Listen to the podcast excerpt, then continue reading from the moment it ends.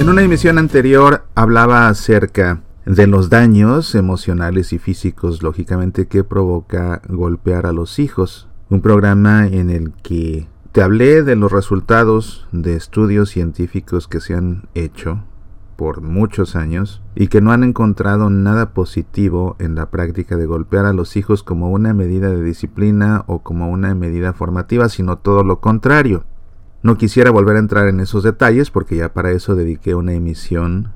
Puedes buscarla en nuestro sitio semillasparalavida.org o busque en YouTube, incluso también está el mismo audio en formato de video. Tiene por título Golpear para educar.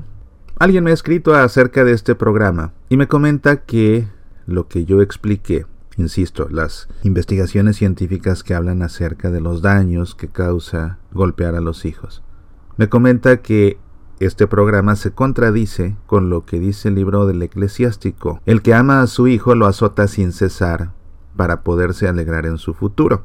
Y me dice al final, espero su respuesta. Bueno, la respuesta es simple en realidad. Y para que no quede esto en un asunto de opiniones, me gustaría decirte lo que enseña la Iglesia Católica al respecto y para ello voy a recurrir al Yucat, el Catecismo de la Iglesia Católica para los jóvenes que en su pregunta número 15 dice lo siguiente. ¿Cómo puede ser verdad la Sagrada Escritura si no todo lo que contiene es correcto?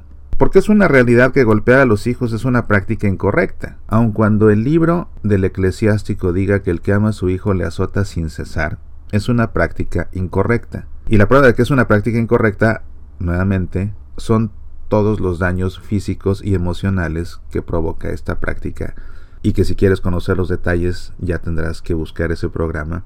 Dice así el Yucat, que a fin de cuentas se basa en el Catecismo de la Iglesia Católica de los numerales 106 al 109. La Biblia no pretende transmitirnos precisión histórica ni conocimientos de ciencias naturales. Pon atención a esto, los autores eran además hijos de su tiempo. Compartían las representaciones culturales de su entorno y en ocasiones estaban influidos por sus limitaciones.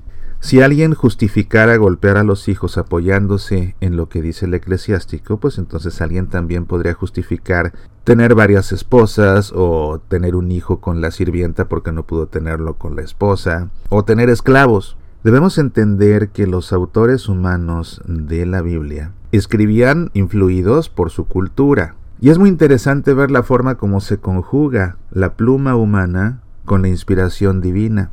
Cuando leemos la Biblia encontramos algunos errores, por ejemplo, de datación. A veces hay dos textos que hablan sobre un mismo pasaje pero los ubican en fechas distintas. O encontramos este tipo de prácticas matrimoniales o familiares, o en este caso supuestamente de educación de los hijos, que claramente son prácticas equivocadas y que sin embargo aparecen en la Biblia y que son prácticas muchas veces de miembros del pueblo de Dios. Sin embargo, no por ello son prácticas correctas. Hay algunas costumbres incluso gastronómicas que tenían un carácter hasta religioso. Simplemente este domingo veíamos en la Santa Misa cómo los macabeos murieron mártires por rehusarse a comer carne de cerdo. Imagínate nosotros que, bueno, yo como mexicano, que me encanta el chicharrón con un buen guacamole, que me encantan las carnitas, y date cuenta cómo ahora tantos católicos comemos carne de cerdo sin el mayor remordimiento, al contrario, disfrutándola, incluso bendiciendo nuestros alimentos antes de consumirlos, así sean unos tacos de carnitas en tanto que hubo unos, como los macabeos, que hasta dieron la vida muriendo como mártires por rehusarse a comer carne de cerdo. De hecho, te invito, si no lo has hecho, a que veas la última emisión de nuestro programa Pasión por el Evangelio, ese programa en el que hago un análisis bíblico del Evangelio de cada domingo. En este caso hice también un análisis de la primera lectura para contarte quiénes eran los macabeos. Pero ves aquí cómo hay prácticas del Antiguo Testamento que por su entorno cultural del momento se veían como buenas, pero que carecen de todo sentido.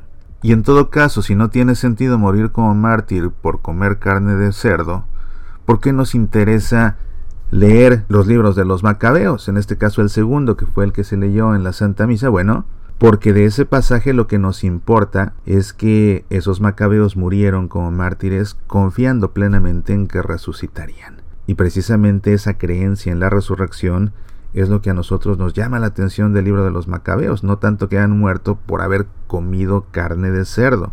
En ese tiempo se consideraba ser infiel a Dios comer carne de cerdo, entonces también su fidelidad es la parte rescatable del texto. Pero eso no significa que por haberlo leído, en honor a estos mártires, no comamos carne de cerdo. No tendría sentido. ¿Te das cuenta? Como existen diferentes ejemplos así en los que podemos ver que aunque haya prácticas que sean incorrectas en el Antiguo Testamento o que no tengan sentido realmente, lo esencial de todos esos textos no cambia la revelación de quién es Dios y de sus enseñanzas más importantes. Es por lo que el catecismo mismo, el Yucat aquí en este caso, que es este resumen del catecismo, dice inmediatamente después, pero todo lo que el hombre debe saber acerca de Dios y del camino de la salvación se encuentra con certeza infalible en la Sagrada Escritura.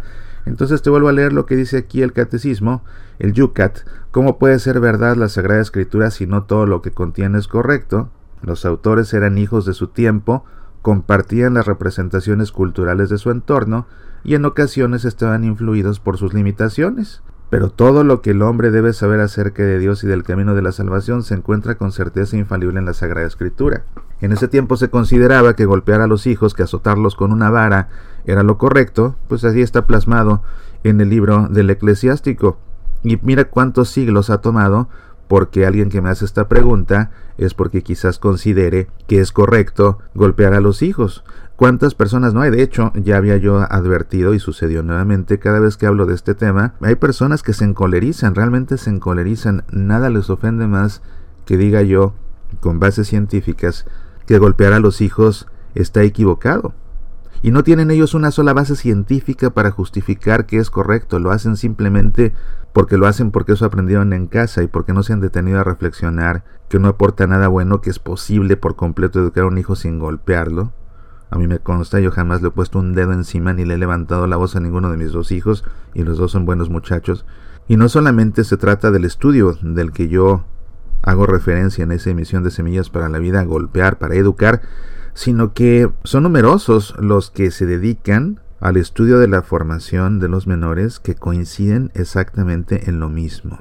Ahora, fíjate cómo el hecho de que el eclesiástico diga que el que ama a su hijo le azota sin cesar en nada, en nada altera nuestro conocimiento acerca de Dios, que es el objetivo principal de la escritura, precisamente darnos a conocer a ese Dios que se revela a través de la misma, y te repito, es lo que dice el Yucat, todo lo que el hombre debe saber acerca de Dios y del camino de la salvación se encuentra con certeza infalible en la Sagrada Escritura. Soy Mauricio Pérez, estas son Semillas para la Vida. Ya puedes escuchar Semillas para la Vida en Spotify, también en SoundCloud, iTunes, Evox, Facebook, Twitter, YouTube, Tuning Radio y en nuestro sitio semillasparalavida.org. ¿Te gustaría sacarnos al aire en tu estación de radio católica? Escríbenos, apasionate por nuestra fe.